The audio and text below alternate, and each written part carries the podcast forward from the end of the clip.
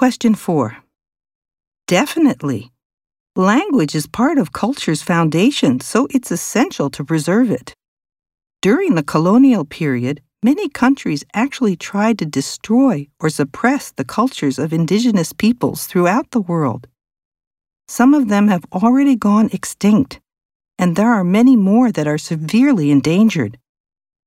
Think that modern societies owe it to surviving indigenous groups to make stronger efforts to make sure their cultures and languages don't die out.